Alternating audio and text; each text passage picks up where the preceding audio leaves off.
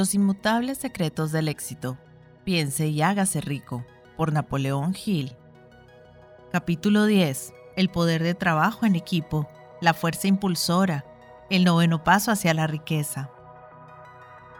El poder es esencial para el éxito en la acumulación de riqueza. Los planes son inertes e inútiles si no se dispone del poder suficiente para transformarlos en acción este capítulo describirá el método mediante el cual un individuo puede obtener y aplicar el poder. Es posible definir el poder como conocimiento organizado e inteligentemente dirigido. El poder, tal y como se utiliza el término aquí, se refiere al esfuerzo organizado suficiente para permitir a un individuo transformar el deseo en su equivalente monetario.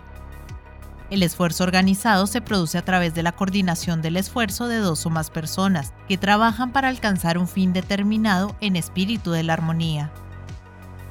El poder es necesario para lograr la acumulación del dinero y también para conservar el dinero una vez ha sido adquirido.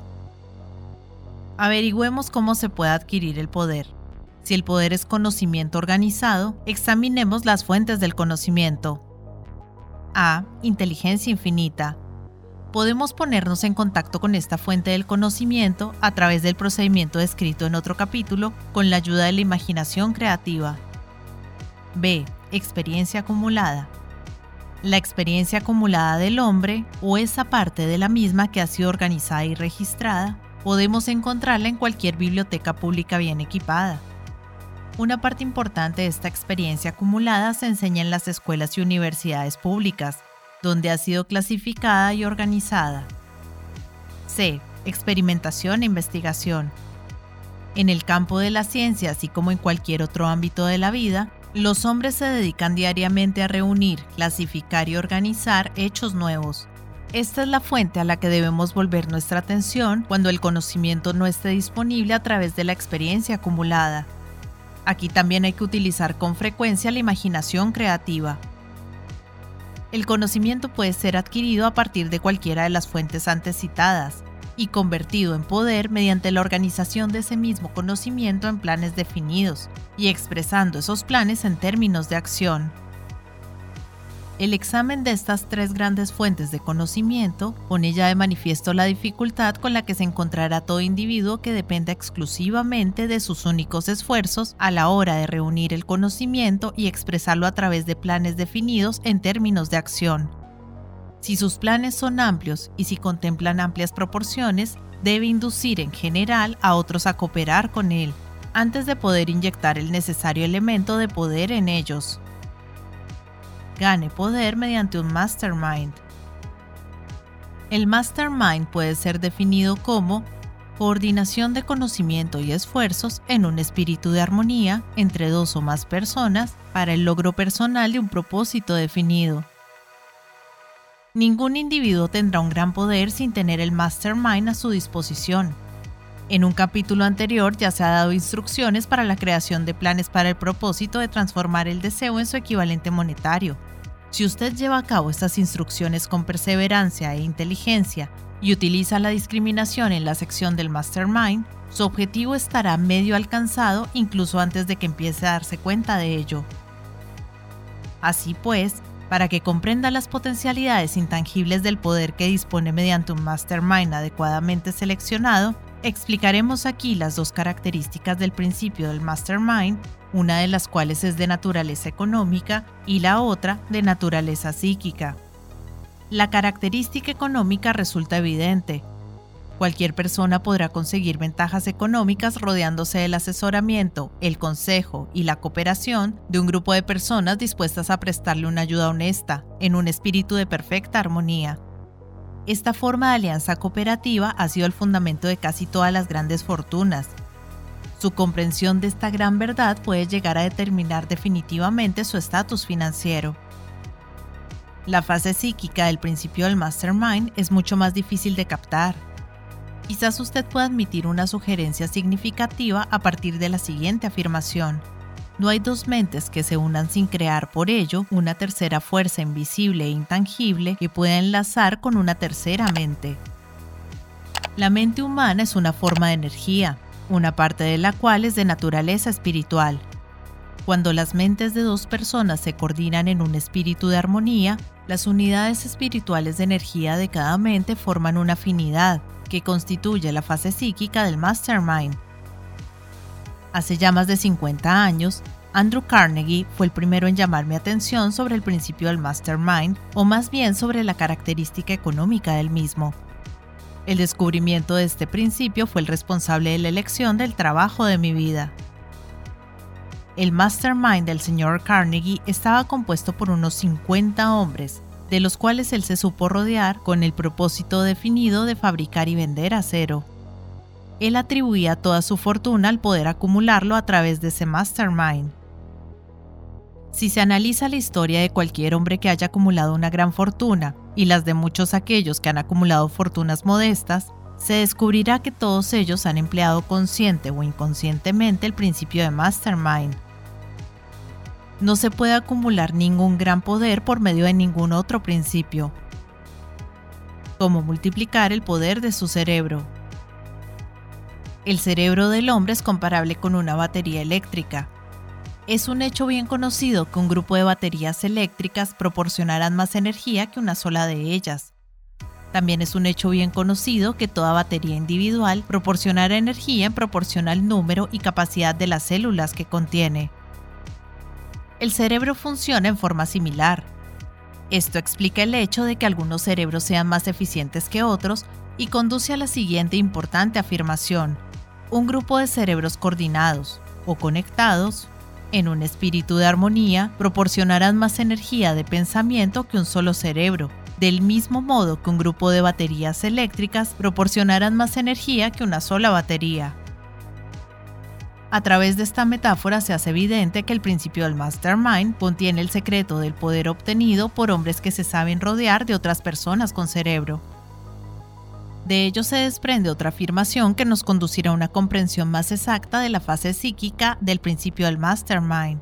Cuando un grupo de cerebros individuales se coordina y funciona en armonía, la energía generada incrementada por esa alianza se transforma en algo que está a disposición de cada uno de los cerebros individuales que forman parte del grupo. Es un hecho bien conocido que Henry Ford empezó su carrera empresarial con el obstáculo de la pobreza, la falta de erudición y la ignorancia. También es un hecho bien conocido que en el inconcebible corto término de 10 años, el señor Ford logró superar esos tres obstáculos y que 25 años más tarde se había convertido en uno de los hombres más ricos de Estados Unidos.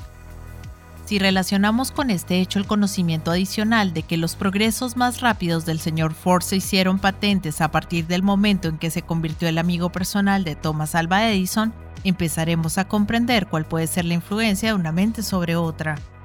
Avancemos un paso más y consideremos el hecho de que los logros más extraordinarios del señor Ford empezaron a producirse tras haber conocido a Harvey Firestone, John Burroughs y Luther Burbank, cada uno de los cuales era un hombre de gran capacidad cerebral, y habremos encontrado pruebas de que el poder se puede producir mediante la amistosa alianza de las mentes.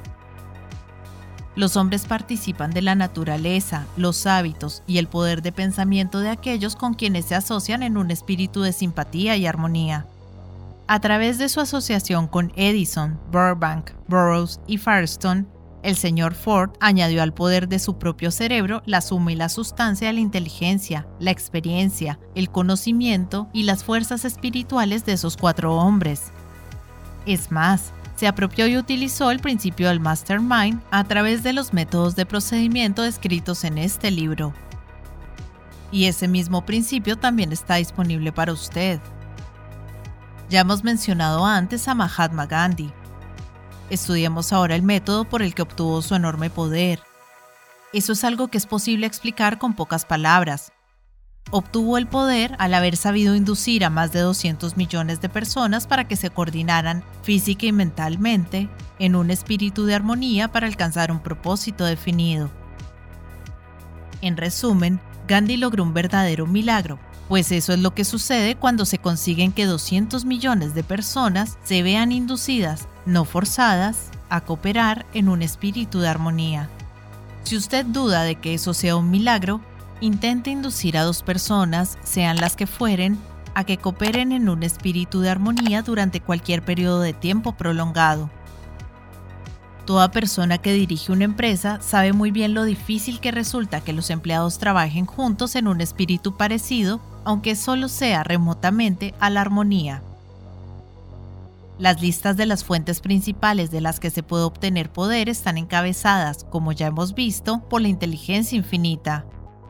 Cuando dos o más personas se coordinan en un espíritu de armonía y trabajan juntas para alcanzar un objetivo definido, se sitúan a sí mismas por medio de esa alianza en posición de absorber poder directamente de la gran reserva universal de la inteligencia infinita. Se trata de la mayor fuente de poder que existe. Es la fuente hacia la que el genio y todos los grandes líderes se vuelven, tanto si ellos son conscientes de ese hecho como si no. Las otras dos grandes fuentes de las que es posible obtener el conocimiento necesario para la acumulación de poder no son ni más ni menos fiables que los cinco sentidos del hombre. Y todos sabemos que los sentidos no son siempre fiables. En capítulos posteriores se describirán adecuadamente los métodos mediante los que se puede contactar con mayor facilidad con la inteligencia infinita. Este no es ningún curso de religión, Ninguno de los principios fundamentales descritos en este libro debería interpretarse como algo que tiene la intención de interferir con los hábitos religiosos de cualquier persona, ya sea de forma directa o indirecta. Este libro tiene el exclusivo propósito de instruir al lector acerca de cómo transformar el propósito definido del deseo de obtener dinero en su equivalente monetario. Lea, piensa y medite a medida que vaya leyendo el tema no tardará en desplegarse ante usted en su conjunto y entonces podrá ver con la necesaria perspectiva. Lo que está viendo ahora son los detalles de cada uno de los capítulos individuales. El poder de las emociones positivas. El dinero es tímido y elusivo. Tiene que ser procurado y obtenido por métodos no muy distintos a los que emplea una persona enamorada y decidida que persigue a la pareja de sus sueños. Coincidiendo con ello, el poder utilizado en el acto de cortejar al dinero no se diferencia mucho del que se utiliza para cortejar a una mujer. Para que ese poder se utilice con éxito en la obtención del dinero, debe ser mezclado con la fe, debe ser mezclado con el deseo, debe ser mezclado con la persistencia, debe ser aplicado mediante un plan y ese plan debe ser puesto en acción. Cuando el dinero aparece en grandes cantidades, fluye hacia aquel que lo acumula con la misma facilidad con que el agua fluye hacia abajo. Existe una gran corriente invisible de poder que puede compararse con la de un río, excepto que una parte fluye en una dirección y se lleva consigo a todos los que se encuentran en ese lado de la corriente, en dirección a la riqueza, y la otra lo hace en la dirección opuesta, y se lleva hacia la miseria y la pobreza a todos los que no logran salir de ella todo aquel que haya acumulado una gran fortuna ha reconocido la existencia de esta corriente de la vida. Consiste en un proceso de pensamiento. Las emociones positivas del pensamiento forman el lado de la corriente que le lleva a uno hacia la fortuna. Las emociones negativas forman el lado de la corriente que le lleva a uno hacia la pobreza. Esto contiene un pensamiento de una gran importancia para toda aquella persona que esté siguiendo este libro con el propósito de acumular una fortuna. Si se encuentra usted en el lado de la corriente de poder que conduce a la pobreza, esto puede servirle a usted como una especie de remo, mediante el cual impulsarse a sí mismo hacia el otro lado de la corriente. Pero solo le servirá mediante la aplicación y el uso. La simple lectura y juicio sobre lo que lee ya sea en un sentido o en otro, no le beneficiará en nada. La pobreza y la riqueza suelen cambiar de lugar. Cuando la riqueza ocupa el lugar de la pobreza, el cambio se produce a través de planes bien concebidos y cuidadosamente ejecutados. La pobreza, en cambio, no necesita de plan alguno. No necesita que la ayuden porque es enérgica y ruda. En cambio, la riqueza es reservada y tímida y por lo tanto tiene que ser atraída.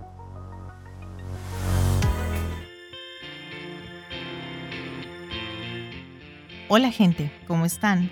Mi nombre es Carolina, yo soy la voz de audiolibros leyendo juntos.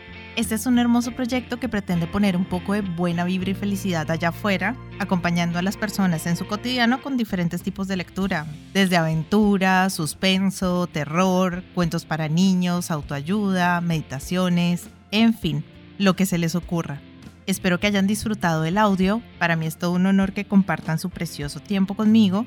Y ya saben, abajo del audio siempre está la famosa y mágica cajita de descripción donde pueden encontrar cosas tan fascinantes como mis redes sociales. Si quieren comunicarse conmigo, si quieren dejarme un mensaje, si quieren preguntarme algo, sugerirme algo o si no les gustó y simplemente quieren quejarse, siéntanse libres de ir y expresarme todo lo que crean necesario. Pero si realmente les gustó el audio y me quieren apoyar, pueden pasarse por YouTube y seguirme y darle un me gusta a todo lo que disfruten. Ya si les caí súper bien, pueden dar una vueltica por Patreon, donde me pueden ayudar como las personas de apoyo y las personas incondicionales que por el valor de uno o dos cafecitos al mes me están apoyando un montón y me ayudan a seguir adelante. Y si vives en Argentina, te dejo los vínculos de Mercado Pago y de Cafecito. Por ahí también me puedes ayudar, si quieres. Quiero agradecerles el haber llegado hasta este momento del audio y espero que nos veamos pronto para pasar el rato leyendo juntos. Muchas gracias. Chao.